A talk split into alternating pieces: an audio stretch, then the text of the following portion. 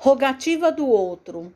Sei que te feri sem querer em meu gesto impensado. Pretendias apoio e falhei quando mais necessitavas de arrimo. Aguardavas alegria e consolo através de meus lábios e esmaguei-te a esperança.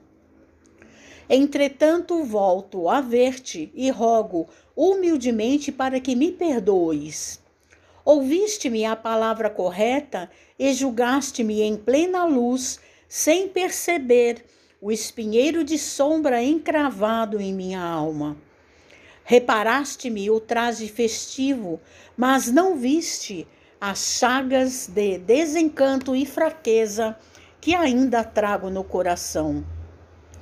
Às vezes encorajo muitos daqueles que me procuram, fatigados de pranto, não por méritos que não tenham, e sim esparzinho os tesouros de amor dos espíritos generosos que me sustentam.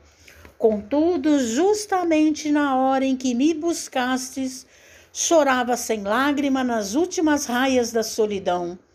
Talvez por isso não encontrei comigo senão frieza para ofertar-te. Revela-me o desespero quando me pedias brandura e desculpa-me ou haver-te dado reprovação quando esperavas entendimento.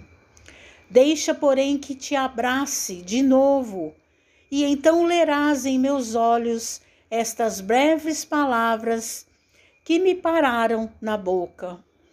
Perdoa-me a falta e tem dó de mim. Meimei. Mensagem do livro Ideal Espírita, Psicografia de Francisco Cândido Xavier.